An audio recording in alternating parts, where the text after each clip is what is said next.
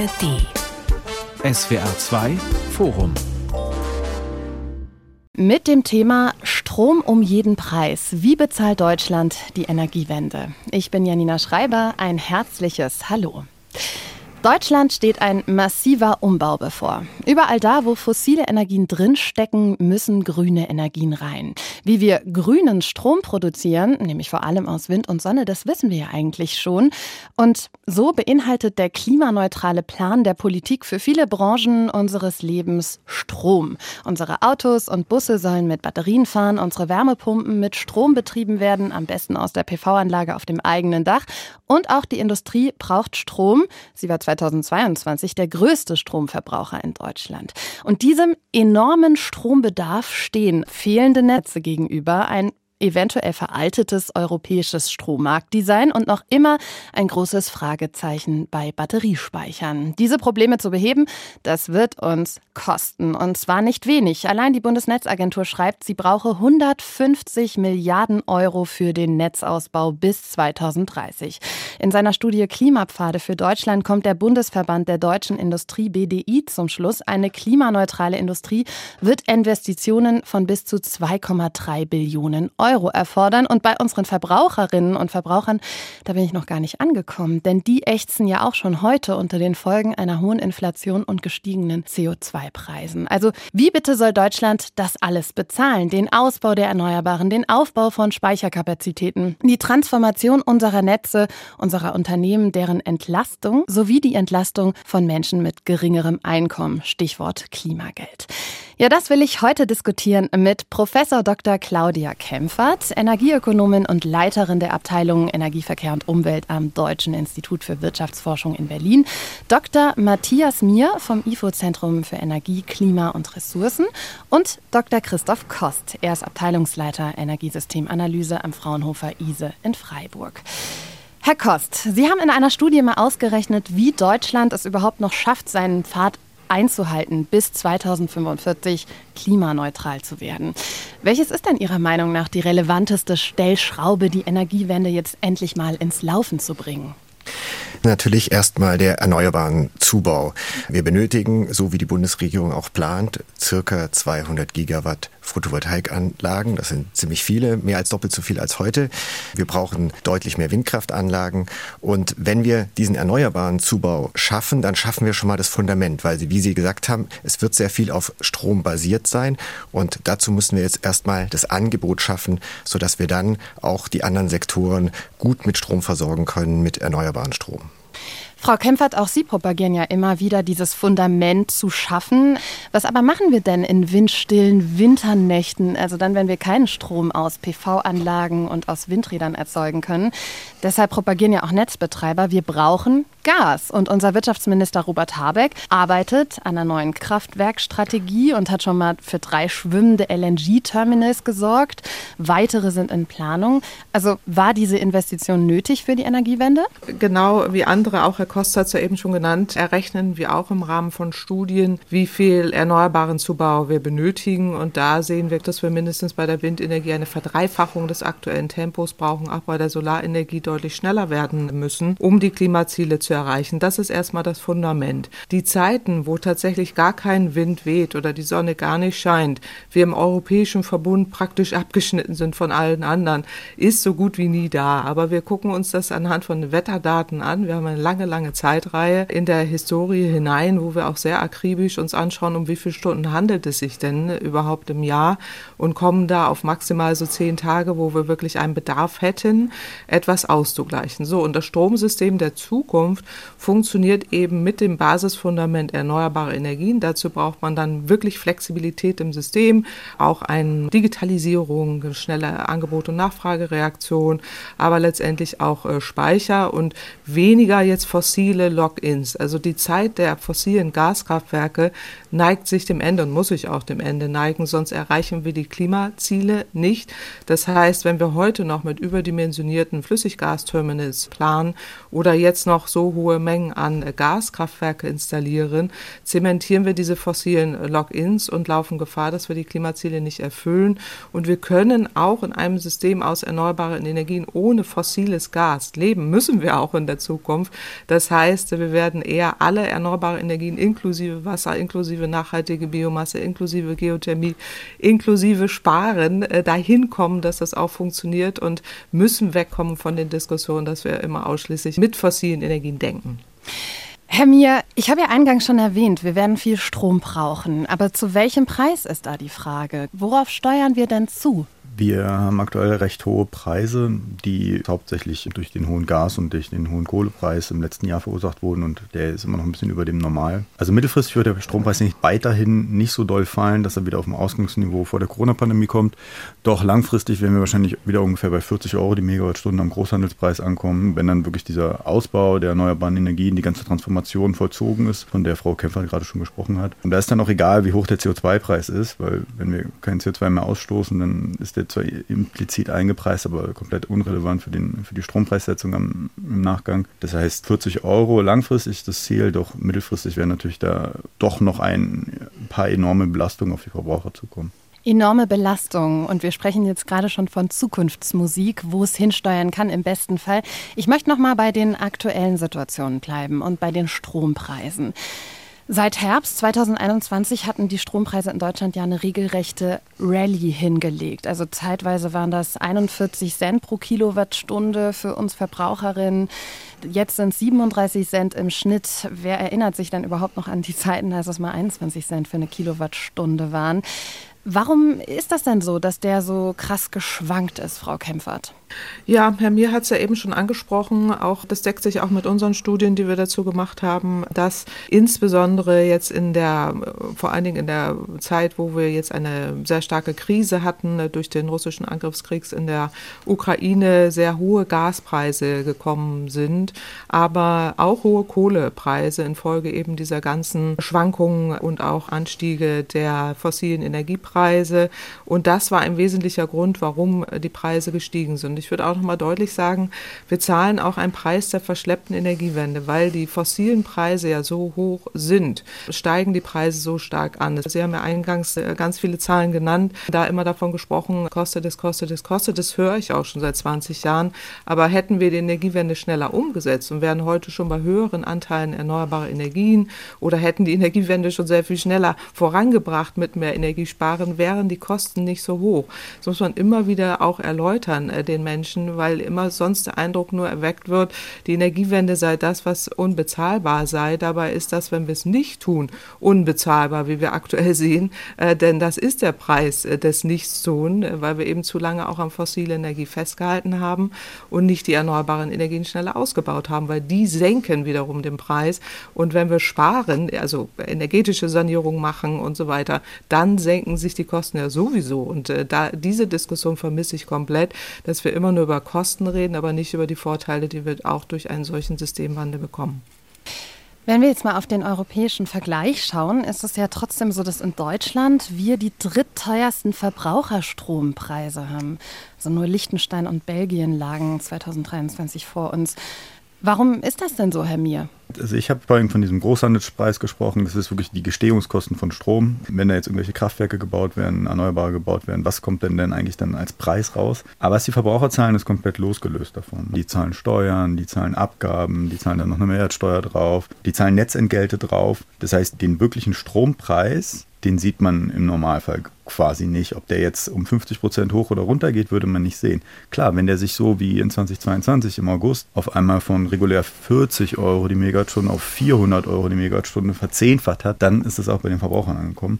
Doch normalerweise so diese normalen Schwankungen in einer recht hohen Bandbreite würden Verbraucher im Strompreis gar nicht sehen. Dass wir jetzt die Energiewende verschleppen, das hat relativ wenig mit dem Verbraucherstrompreis zu tun man könnte argumentieren, das war so lange der Fall, bis die EEG-Umlage noch da irgendwie mit drin war. Die ist da jetzt nicht mehr drin. Ja, ich meine, klar, die Netzentgelte ist auch Energiewende, aber diese Verbraucherstrompreise, das sind Abgaben, Steuern, Netzentgelte und wenig im Großhandelspreis.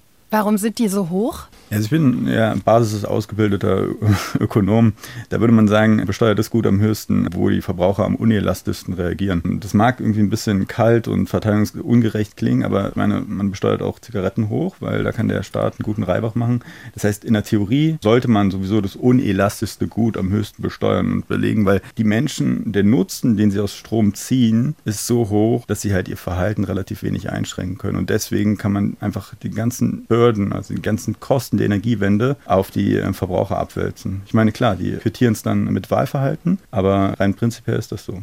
Ich meine, die Frage ist halt echt, was sollte Energie kosten, um Verhalten von Menschen und Unternehmen zu verändern? Und dafür muss es auch eine gewisse Summe haben. Und ja, wir zahlen halt auch dafür, dass wir halt einen extrem sicheren Strom haben, dass er immer aus der Steckdose kommt, dass unser Netz nicht überlastet wird in der Regel, ja, dass man immer Fernsehen gucken kann, wenn man will. Und das ist halt der Preis. Und man kann halt jetzt relativ schlecht halt Länder, die halt irgendwie nur drei bis zehn Prozent Abgaben auf Strom haben, vergleichen mit den Deutschen. Ich glaube, man darf das Ganze auch nicht überbetonen. Wenn wir davon ausgehen, dass ein Haushalt einen Stromverbrauch von 2500 Kilowattstunde hat, kommen da circa Kosten irgendwie zwischen 50 und 100 Euro pro Monat pro Haushalt zustande. Das sind die Kosten, die wir auch für unsere Telekommunikation pro Haushalt bezahlen, in Summe über alle Verträge, die in so einem Haushalt sind. Und der Mehrwert von Strom ist aus meiner Sicht teilweise noch viel gewaltiger. Wir können damit waschen, wir können damit kochen, wir können auch die Handys damit bedienen. Wir müssen gucken, ist es wirklich so eine Riesenposten, über den wir uns hier extrem streiten.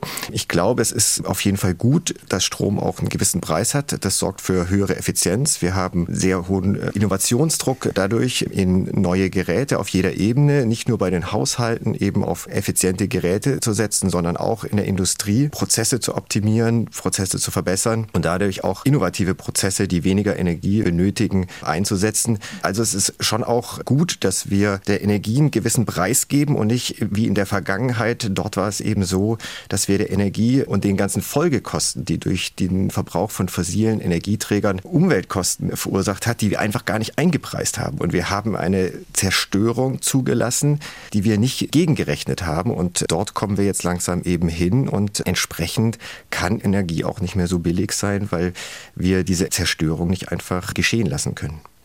Frau Kempfert, Sie haben ja erklärt, der Strompreis, der ist auch deshalb gerade so teuer, weil wir so viele fossile Energien noch in unserem System haben.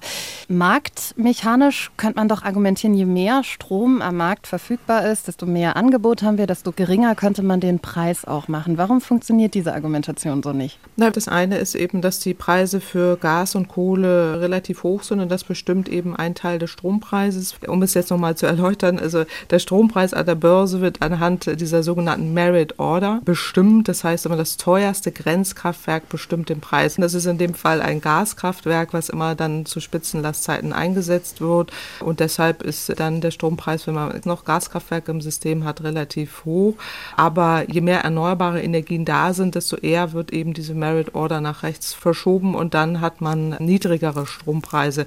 Deswegen, je höher eben auch der Anteil jetzt von Kohle beispielsweise, desto leicht höher ist dann letztendlich auch der Strompreis an der der Börse so. Aber was wichtig ist an der Stelle, wir dürfen nicht vergessen, dass wir auch Umweltschäden haben, Klimaschäden, die wir alle heimlich über den Staatshaushalt bezahlen und eben nicht wiedergespiegelt sehen am Preis. Das müsste eigentlich so sein, dass eben dann der Energiepreis auch höher ist und der dann auch dafür sorgt, dass man sparsamer mit Energie umgeht und nie Energie verschwenden. Und das tun wir eben zum Teil immer noch. Und je effizienter wir werden, desto geringer auch die Kosten. Vielleicht sollten wir noch mal ganz konkret auf die Zahlen der Stromerzeugungskosten kommen. Bei Solar und Wind liegen wir bei Erzeugungskosten, die im Bereich von 7 bis 10 Cent liegen oder 70 bis 100 Euro die Megawattstunde, je nachdem, wie man es ausdrückt. Wir liegen bei Gaskraftwerken oder jetzt auch bei diesen Wasserstoffkraftwerken, die wir bauen wollen, bei Preisen, die zwischen 12 Cent und 30 Cent liegen, also mhm. oder 120 oder 300 Euro die Megawattstunde. Das sind zweifach, dreifache oder vierfache Preise, die von diesen Kraftwerken ausgehen. Und deswegen wird man auch diese Gas- oder Wasserstoffkraftwerke, die jetzt vorentschieden wurden, nur sehr bedingt laufen lassen wollen. Die möchte niemand laufen lassen, eigentlich, wenn sie nicht benötigt werden. Und deswegen werden sich dort wirklich die Betriebsstunden auch eine sehr begrenzte Anzahl von Stunden sich handeln, weil einfach diese Preise im Prinzip viel zu teuer sind im Vergleich zu anderen Lösungen wie erneuerbare Energien. Da kommen wir tatsächlich auch wieder darauf hin, was Frau Kempfer vorhin gesagt hat, dass man halt, wenn man sich so den Europäischen Verbund oder halt vorhin auch Deutschland anguckt, dass wir diese zehn Tage haben im Jahr, wo es halt kritisch ist mit Wind und Sonne. Und dann laufen die halt. Ne? Also so zehn Tage könnt ihr euch hochrechnen, äh, dass sie dann natürlich unglaublich hohe Profite machen müssen, um die Investitionskosten von diesen 12 bis 30 Cent die Kilowattstunde zu decken. So funktioniert halt auch der Strommarkt aktuell. Ne? Also so wird er halt auch in der Zukunft funktionieren. Die einen werden halt teurer sein, aber sie können halt wirklich laufen, wenn es keinen Wind und keine Sonne gibt. Wie könnte ein solches Marktdesign denn aussehen, wenn wir uns jetzt tatsächlich schon dem Bereich der Verteilung widmen? Also wir haben in Deutschland eine Strompreiszone und wir haben unglaublich viel Wind im Norden und sehr wenig Wind im Süden. Das führt dazu, dass wir versuchen, den Windstrom von Norden nach Süden zu bringen, was aktuell nicht klappt. Und diese natürlichen Unterschiede waren früher nicht so relevant. Und deswegen wird ein Redispatch, also ein Eingriff in die Erzeugungsleistung von Kraftwerken, beispielsweise Windturbinen, auch notwendig. Und wir schalten es einfach ab. Genau, also auf dem Papier gibt es ein Marktergebnis, alle werden entsprechend bezahlt, aber die einen können dann gar nicht ihren Strom wirklich produzieren und nach Süden transportieren. Und dafür brauchen wir halt dann im Süden, vor allem in letzter Zeit, sehr viele teure Gaskraftwerke, weil das Gas auch gerade noch teurer war, weil da komplett verschlafen wurde, sich zu überlegen, was denn irgendwie in Zukunft passieren könnte in Süddeutschland. Das ganze Problem könnte man jetzt angehen, indem man sagt, okay, jetzt äh, werfe ich irgendwie in Süddeutschland irgendwie Erzeugungskapazität, also Geld irgendwie in die Runde, damit da irgendwas gemacht wird. Oder ich könnte auch einfach mal einen ganz klassisch überlegen, wie kann denn im Süden irgendwie ein Markt eigentlich ein Signal senden? Und es geht halt nur, wenn die einen eigenen Markt haben. Oder halt, man kann es noch weiter aufteilen. Ne? Man kann es ein bisschen in den Exzess betreiben und sagen, lass uns vier Zonen lassen, mach uns zwölf Zonen, lass uns Knotenpreise machen. Aber ich meine, mit zwei Zonen Nord-Süd wäre, glaube ich, schon viel gewonnen. Frau Kempf hat das auch angesprochen, wir brauchen Preise, die mehr Richtung Echtzeit gehen. Also habe ich das auf jeden Fall ähm, verstanden, was sie gesagt hat. Mhm. Einfach weil sich die Bedingungen so schnell ändern, Wind und Sonne, dass man eigentlich ein stabileres Marktsignal kriegt, indem man halt nicht den Hauptmarkt über einen Day Ahead, also einen Tag zuvor Preis klärt, sondern im Endeffekt in Echtzeit. Und diese ganzen Kapazitätsmechanismen, die macht man jetzt nur, weil man es irgendwie verschlafen hat, die Umgebung zu schaffen, damit die Akteure das selber machen können. Ich meine, ich brauche keinen Kapazitätsmechanismus, der vom Staat mit 60 Milliarden oder 30 Milliarden oder lass es noch weniger sein, gefördert wird, wenn ich ähm, mich im Endeffekt committen kann, dass ich über so und so viele Jahre so und so viel Kraftwerkskapazität vorhalte.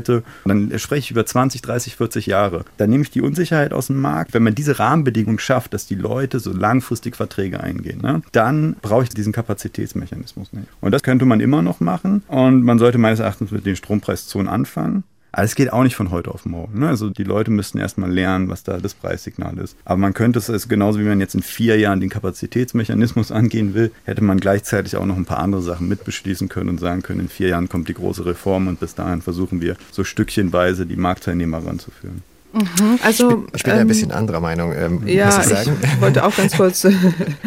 So, dann würde ich mal an der Stelle Herr Kost den Vortritt ja. lassen und dann ja. Frau Kempfert auf Ihre Einordnung bin ich aber auch sehr gespannt. Mhm. Ich glaube, es sind zwei Aspekte. Auf der einen Seite, es würden ja im Süden auch die Preise steigen.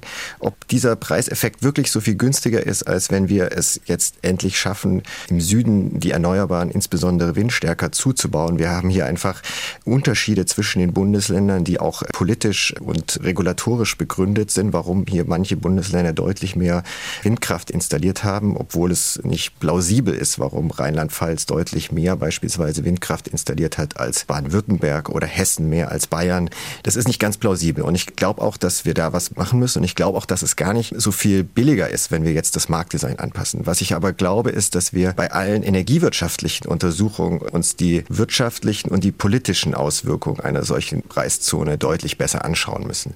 Ich glaube, dass Industrieverlagerungen aufgrund von Preisen oder auch eben Wohnortwechsel von Bevölkerung aufgrund von Arbeitsplatzeffekten hier nicht so mitgedacht sind, dass wir sagen können, es ist auf jeden Fall sehr viel besser, wenn wir jetzt die Preise sehr unterschiedlich in Deutschland haben. Und wir haben hier einfach ein strukturelles Problem, dass eben die erneuerbaren Erzeugung und die Industrieproduktion in Deutschland unterschiedlich verteilt ist. Und jetzt darauf zu setzen, dass die Industrieverlagerung innerhalb von Deutschland so stattfindet, dass es wieder passt, ist, glaube ich, noch nicht komplett mitgedacht. Deswegen wäre ich da etwas vorsichtiger als mein Kollege und würde mir auch da eben wünschen, dass wir da wirklich gut hinschauen, was wir da auch mit Marktmodellen ähm, kreieren können.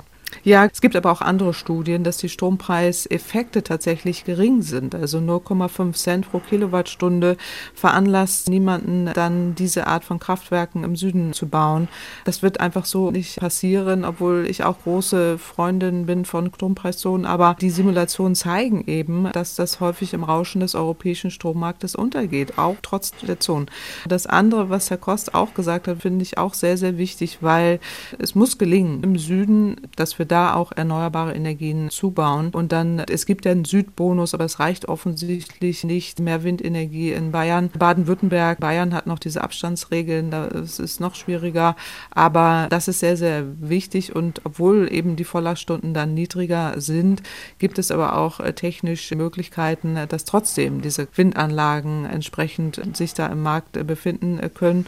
Und wenn man Möglichkeiten schafft mit PPAs, also Purchase Power Agreements, also Direktverträge beispielsweise von den Industrien mit erneuerbaren Energienanlagen, gerade die Schwerindustrie im Süden ist ja wichtig oder auch in der Mitte Deutschlands, äh, dass äh, die dann auch die Möglichkeiten bekommen, mit erneuerbaren Energien sich da auch selber zu versorgen und Energieeffizienz umsetzen. Also diese Dinge, finde ich, werden noch zu wenig mitgedacht und die dezentralen Lösungen, das zeigen auch viele Studien, sind da einfach auch die besseren anderen Preise in Echtzeit, das hatte ich vorhin gemeint, erlauben eben auch diese Flexibilitäten, die wir brauchen. Und da traut man eben dem System bisher zu wenig zu und denkt immer noch in der fossilen Welt.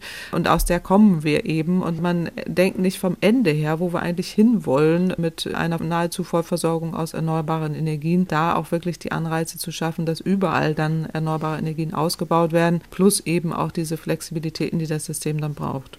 Also ich bin voll dabei, dass industrielle Verlagerungen auch kritisch sind. Ich bin nicht dabei zu sagen, ja, jetzt müssen wir Windturbinen mit der Hälfte der Volllaststunden bauen in, in Süddeutschland, weil das wird nicht passieren, weil wenn ich ein Investor bin, der eine begrenzte Menge an Geld hat und sich überlegt, wo in diesem Marktdesign baue ich meine Windturbine, dann baue ich sie da, wo sie am meisten erzeugen kann oder da, wo mir noch jemand zusätzlich Geld gibt. Und da, wo sie am meisten erzeugen kann, ist in Norddeutschland.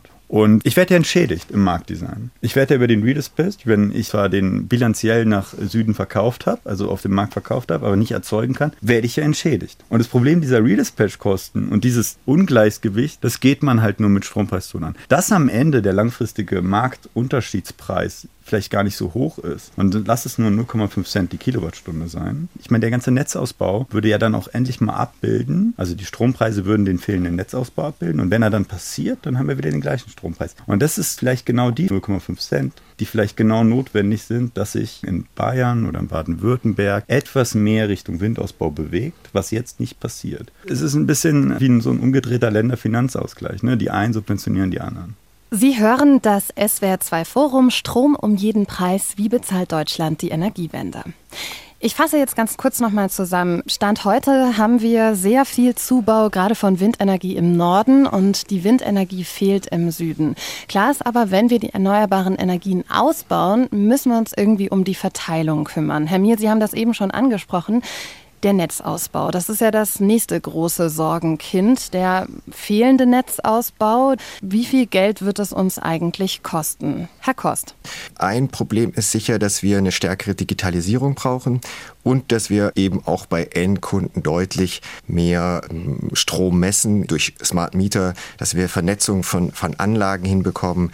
Das ist auf jeden Fall sehr wichtig, dass wir den Stromverbrauch eben auch in jeder Stunde gut messen können, dass diese Informationen noch besser dastehen. Dann haben wir ein weiteres Problem in Deutschland, dass wir in der Vergangenheit sehr stark auf fossile Energieträger gesetzt haben, beispielsweise Erdgas in der Wärmeversorgung. Das bedeutet, wir müssen in der Zukunft stärker auf, auch in der Wärme auf Strom setzen und dadurch müssen wir eigentlich eben die Einnetze, die wir nicht mehr so stark brauchen, die Erdgasnetze, eher stilllegen, zurückbauen und wir müssen die Stromnetze stärker ausbauen, weil der Strombedarf sich verdoppeln wird, auch im Prinzip bei jedem Endkunden, bei jedem Haushalt und entsprechend muss mehr über die Leitung laufen laufen.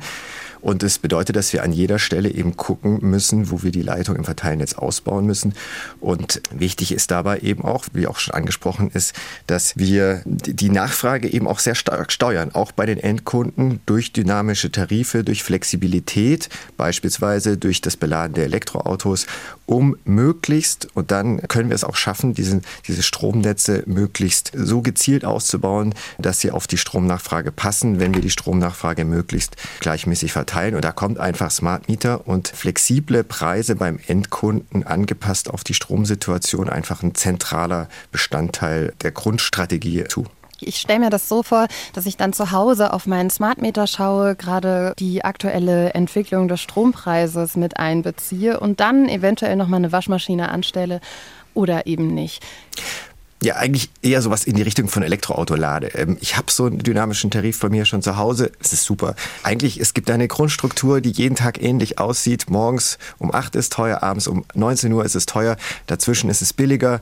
Ich vermeide diese Stunden, ich nehme die anderen Stunden. Und wenn ich jetzt beispielsweise ein Elektroauto habe, lade ich es nicht um 18 Uhr, sondern automatisiert über Apps um 24 Uhr. Da ist der Strom dann ungefähr 10 Cent billiger. Ich spare ungefähr 5 Euro pro Ladevorgang. Und das Auto ist halt nicht um Mitternacht vollgeladen, sondern morgens um sechs. Perfekt. Aber auch das braucht natürlich Investitionen. Also wie können wir das schaffen, wenn vielleicht ein Großteil der Menschen auch in Mietswohnungen wohnt und das erstmal alles installiert werden muss? Frau Kempfert?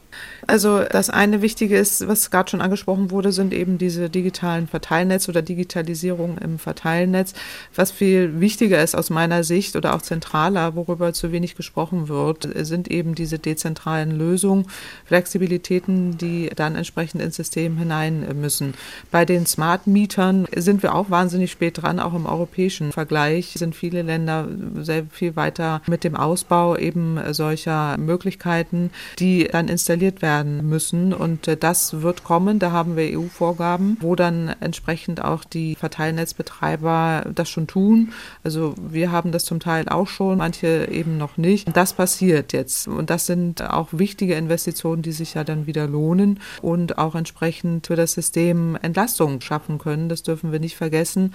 Der Strombedarf erhöht sich, aber je flexibler wir da auch auf dezentraler Verteilnetzebene sind, desto effizienter wird es auch und desto geringer geringer die Kosten. Und das ist so ein Punkt, der wichtig ist. Und weil Sie immer ansprechen, wer soll das alles bezahlen, das wollte ich eingangs schon sagen, dass diese Investitionen, die wir auch alle tätigen, letztendlich Investitionen sind in ein zukünftiges System, die sich auch langfristig auszahlen. Wir sehen ja im Moment, wenn wir nicht das getan haben in der Vergangenheit, wie problematisch es wird und welche Kosten da zusätzlich entstehen können. Das auch nochmal einzuordnen zu dem, dass es Sinn macht, dass wir hier in ein solches System investieren, nicht nur weil es sich auszahlt und weil es dann auch langfristig Effizienzen schafft, sondern weil damit auch regional volkswirtschaftlich gesehen Vorteile entstehen können, die wir in der Diskussion leider immer außer Acht lassen, außer dass wir den Leuten Angst machen mit exorbitanten Zahlen, die keiner richtig einordnen kann, mit angeblichen Billionen Investitionen. Das auch nochmal an der Stelle gesagt, dass es wichtig ist, dass man hier entsprechend Effizienzen schafft und investiert in ein zukünftiges Verteilnetzsystem, welches dann entsprechend auch diese erhöhte Strombedarf durch durch Elektroautos, durch die Wärmepumpe bezahlen kann und steuern kann.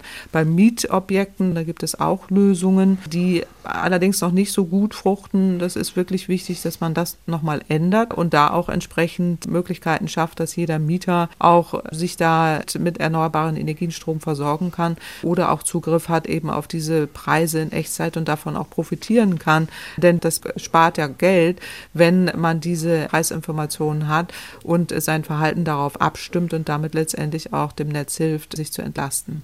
Wäre diese Dezentralisierung, die Sie angesprochen haben, auch eine Lösung, wie wir bei einem anderen Bauchweh-Thema, nämlich der Speicherkapazität, Aushilfe schaffen? Genau, also bei der dezentralen Speicherlösung klar, also die Batterien, die Herr Kost eben mit seinem einem Auto angesprochen hat, wenn man sie koppelt und ganz viele Batterien im System hätte und auf die der Verteilnetzbetreiber in dem Sinne Zugriff hat, dass er dann auch optimieren kann, kann man auch das als Speichermedium, als größeres Speichermedium nutzen, um eben dann teilweise überschüssigen Strom abzupuffern und umgekehrt. Also ich stimme generell erstmal Herrn Kosten und Frau Kämpfer zu, dass diese Dezentralisierung, Flexibilisierung ist schon ein wichtiger Punkt. Der wurde komplett verschlafen, der wird jetzt angegangen. Ich glaube aber, dass das Problem ist, dass man damit echt keinen Blumentopf gewinnt. Also wenn ich jetzt irgendjemandem immer erzähle, ja, du musst jetzt irgendwie dein Auto anders laden, dann würdest du Geld sparen. Oder guck doch mal später Fernsehen und nicht um 20.15 Uhr, wo alle gucken, wo der Strompreis Strompreis noch hoch ist, sondern guck doch schon um 18 Uhr oder dann ist die Antwort, ich will, dass meine Wäsche fertig ist, wenn ich will, dass sie fertig ist, weil mein, mein Zeitplan ist so hart. Ich meine, es ist aktuell immer noch so ein bisschen über App-Steuerung. Ich glaube, man kann da 5 Euro pro Ladevorgang sparen, der kostet bald 5 Euro pro Ladevorgang. Aber das Problem ist, dieser Nutzen den die Leute davon haben, dass sie damit rumspielen gegenüber ihrer Freizeit oder ihrer Gestaltung, ist recht gering, weil halt Strom so einen extremen Nutzen hat. Das heißt, ich glaube halt, dass es irgendwie schon einen Punkt macht, aber den Haushalten, was nicht vollautomatisiert funktioniert, wird halt irgendwie sich nicht durchsetzen. Vor allem nicht mittelfristig. Also langfristig gut, klar. Ich meine, wenn wir über 2050 reden, ja. Aber so, dass die Leute nicht mehr ferngucken oder ihre Waschmaschine oder ihre Spülmaschine steuern, das sehe ich im großen, in der weiten Verbreitung in der Bevölkerung nicht. Ich meine, da reden wir ja auch über Leute, die, die haben kein Smartphone. Die, denen ist das komplett suspekt. Also ich glaube, die wichtige Sache ist da eher, dass wir dann wirklich überlegen, wie wir wirklich systemdienliche Dinge, die zentral sind, anreizen können. Und ich meine, jemand, der jetzt seine Solaranlage aufs Dach setzt und dann seinen Speicher, das wird extrem gefördert, aber das wird nicht systemdienlich gefahren. Ne? Der hat sein eigenen, ganz eigenes Optimierungsproblem und das ist nicht das Optimierungsproblem von allen Haushalten in Deutschland. Ich glaube, am Ende sind Speicher ganz wichtig, aber die Lösung werden eher so zentrale Speicher, Großspeicher sein und weniger dieser ganz kleine, den jeder im Keller hat. Bei der Industrie sieht es ganz anders aus. Ne? Also die, da geht es um, um knallharte Profite. Die werden reagieren und die reagieren auch schon. Jetzt ist einiges aus meiner Sicht äh, schon auch ein bisschen durcheinander gegangen. Ich habe überhaupt nicht gesagt, dass jemand da extrem im, im Kleinen steuert. Es ging um Elektroautos. Auf der einen Seite auch jetzt auch nochmal zur Förderung von Solaranlagen und Batterien, mit was werden die denn gefördert? Also mit 8 bis 10 Cent die Kilowattstunde, das ist im Prinzip gar nichts. Das ist im Prinzip über dem Großhandelspreis, über dem historischen. Also Mini, minimal, minimal. Ja. Es ist aber deutlich günstiger als alle anderen Optionen, die wir haben. Von daher findet da gar nicht so eine große Förderung statt, sondern die Leute machen es, weil es sich tatsächlich lohnt und der Staat zahlt 8 Cent die Kilowattstunde.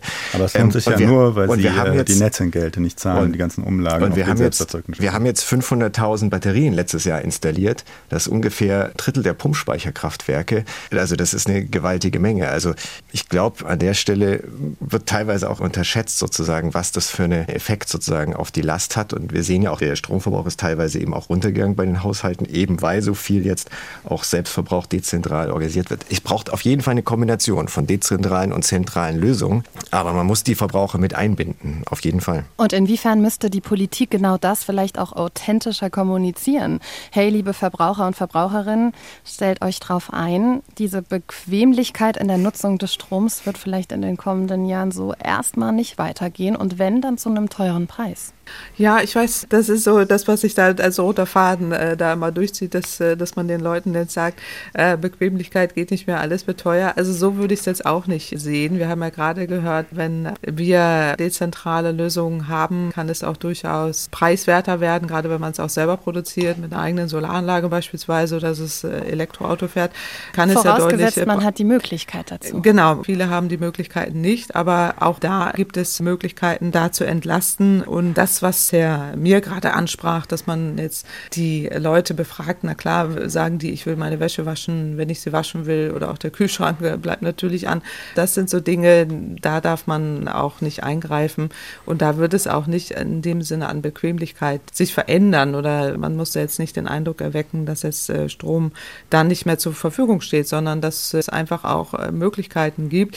Und das werden dann Apps für einen selber tun. Da ist man gar nicht mit involviert, dass man dann selber jetzt jetzt eine Waschmaschine an und ausstellt, sondern da auch äh, Möglichkeiten schaffen, wie man sein eigenes Verhalten im Sinne der Flexibilität da anpassen kann. Und dann gibt es auch durchaus äh, Vorteile. Ja, wir investieren jetzt in ein zukünftiges äh, System, aber das wird genauso sicher sein wie jetzt. Und zu Recht wurde angesprochen, wir haben eines der sichersten Energiesysteme weltweit.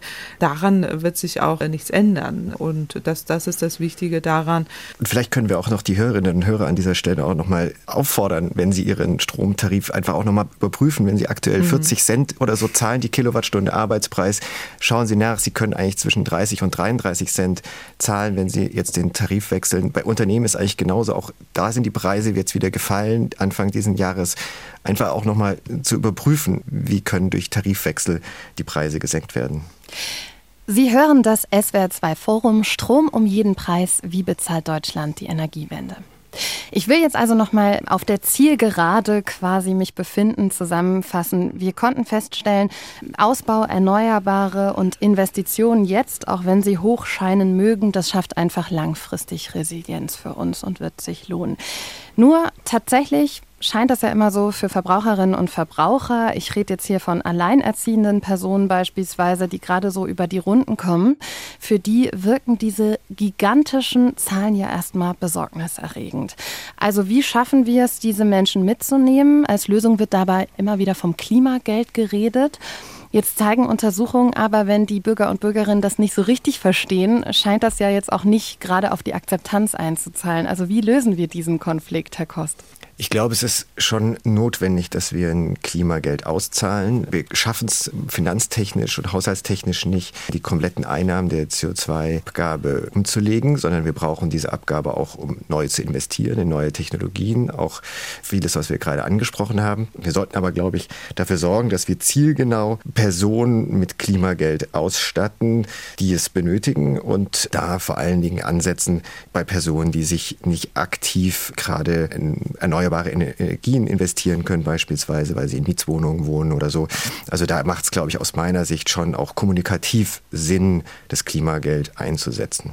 Ich halte es auch für sehr, sehr sinnvoll, dass man das Klimageld auszahlt. Am besten den gesamten Betrag, den man einnimmt. Aber also pro Kopf das eben die Studien, die zeigen, dass es dann auch einkommensschwachen Haushalten hilft, überproportional, weil sie auch überproportional belastet sind durch die CO2-Bepreisung oder höhere Preise eben durch CO2-Preis bei Heizen oder Tanken und ihnen da auch zielgenau zu helfen. Das wäre natürlich noch viel besser, mhm. dass man es auf die Haushalte beschränkt, die wirklich Bedarf haben haben oder die Niedrigeinkommensbezieher sind. Es ist, denke ich, in der Ausgestaltung dann schwierig, wenn wir uns schon schwer tun, irgendwie mit dem, wie wir es auszahlen, wird es wahrscheinlich noch schwieriger, dann zu staffeln, wo hören wir dann auf, wo ist niedrig, wo ist mittel, wo ist hoch. Da ist die Pro-Kopf-Auszahlung einfacher. Die Österreicher machen das ja im Moment mit so einem Klimabonus, wo sie dann pro Kopf auszahlen. Ich bin mal gespannt, wie, wie da die Erfahrungswerte sind, gerade vor dem Hintergrund, wie dann auch das verstanden wird, ob es als Klimageld überhaupt verstanden verstanden wird.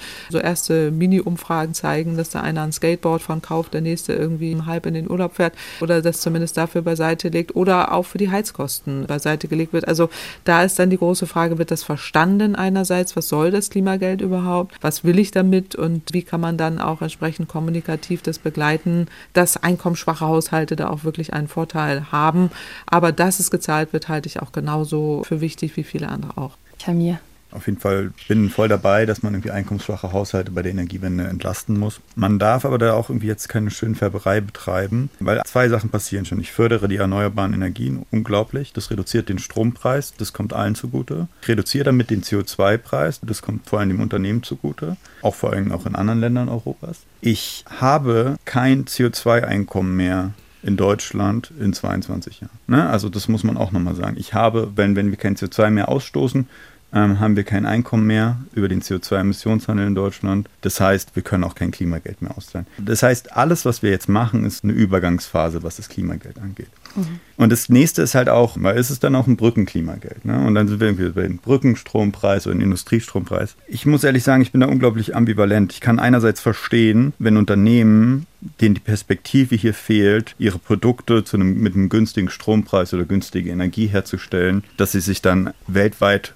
woanders umschauen. Das ist das Problem bei der Industrie. Also meine Haushalte gehen halt relativ wenig weg aus Deutschland. Ne? Aber Industrieunternehmen können ihre Produktion verlagern. Die haben dann auch ihren Sitz zum Beispiel in Deutschland, aber dann werden halt die energieintensiven Prozesse woanders gemacht. Und weltweit läuft die Energiewende halt nicht simultan. Was wiederum bedeuten würde, dass der Wohlstand, den Unternehmen auch hier bei uns schaffen, ja auch wegfallen würde. Genau, und deswegen bin ich da ambivalent. Also einerseits ist es, subventionieren wir die, aber sie zu verlieren, ist überhaupt keine Option. Ne? Also die Unternehmen und die Frage ist halt, die sich mir stellt, welche Unternehmen also wirklich überlegen wegzugehen? Wie viel ist das? Also da kann ich aushelfen mhm. mit einem aktuellen äh, DW-Wochenbericht, den kürzlich Kollegen erstellt haben, die sich alle Zahlen angeguckt haben. Also welche Unternehmen überhaupt stromintensiv sind und welche davon überhaupt betroffen wären äh, von äh, den erhöhten Stromkosten und dann auch in Relation zur Wertschöpfung. Und da können wir absolut Entwarnung geben. Es ist wirklich eine sehr, sehr kleine Anzahl von Unternehmen, die überhaupt betroffen sind. Deswegen sind wir absolut gegen diesen Industriestrompreis mit der Gießkanne weil es im Wesentlichen 95 Prozent der Unternehmen bevorteilt, die es überhaupt nicht notwendig haben, nötig haben. Und die sind eben sehr laut, auch in den Medien und alle nehmen es auf, auch dann entsprechend in der Öffentlichkeit. Aber in der Empirie, also in dem, was wir in den Daten sehen, können wir das überhaupt nicht feststellen. Jetzt kann man überlegen, dass man sagt, diese geringe Anzahl von Unternehmen, die wirklich betroffen sind, die kann man unterstützen. Und äh, da ist man aber bei ganz, ganz anderen Größenordnungen als bei diesen 12 Milliarden, sondern das ist dann ein sehr geringer Anteil von Subventionen, äh, die wir überhaupt geben müssen. Und wir empfehlen an der Stelle wirklich mit Empirie empirischer Evidenz zu arbeiten und sich wirklich das vorlegen zu lassen, welche Stromkosten in Relation zur Wertschöpfung sind da überhaupt da und davon das abhängig zu machen. Und dann schmilzt das wirklich zusammen auf eine geringe Anzahl. Und ehrlich gesagt sehen wir die Notwendigkeit für diese Subventionierung des Industriestrompreises nicht an der Stelle. Hm. Ich möchte in eine kurze Schlussrunde starten.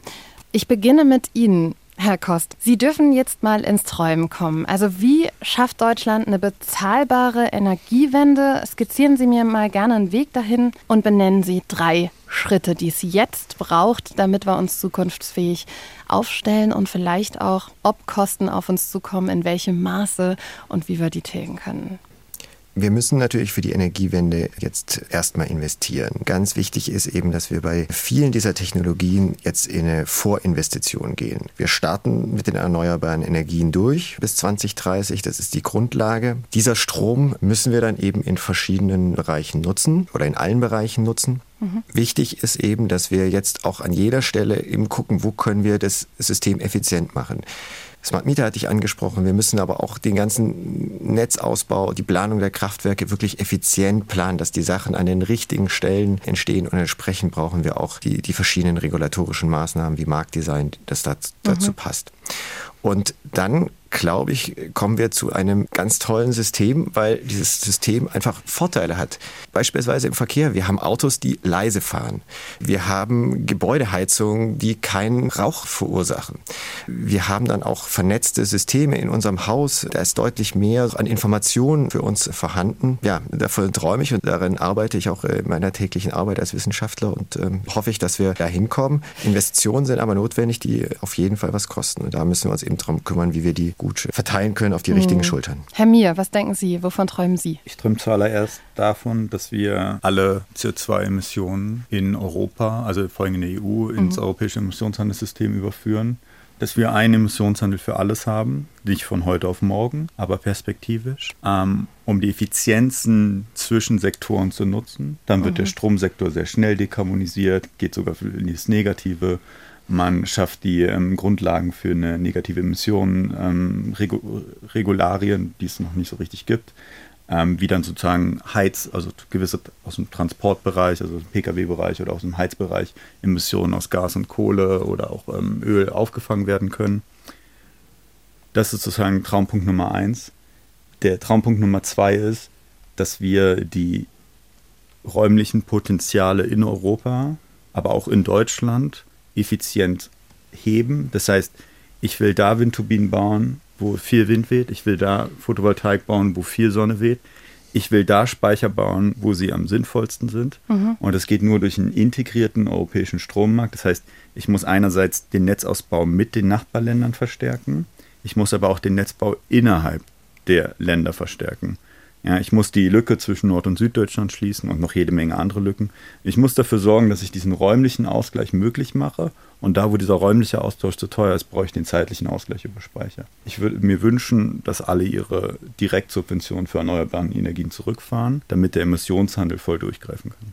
Frau Kempfert, so, jetzt. Mit, also ich äh, träume davon, dass wir eine Vollversorgung haben mit erneuerbaren Energien, das möglichst rasch dass wir Strom überall nutzen, wo es möglich ist, sei es mit der Wärmepumpe oder Elektromobilität oder elektrische Bahnen, also die Verkehrswende voll elektrisch wie möglich, plus Radverkehr und Fußverkehrsstärkung und letztendlich beim Wärmesektor, dass wir da schneller vorankommen mit der energetischen Gebäudesanierung und auch da viele Wärmepumpen nutzen oder nach Möglichkeit emissionsfreie Techniken, wenn nicht sogar äh, Passivhausstandard erreicht werden kann. Das heißt volle Effizienz in allen Bereichen und wir damit eine bezahlbare, effiziente, emissionsfreie, dezentrale und intelligente Energieversorgung für alle haben.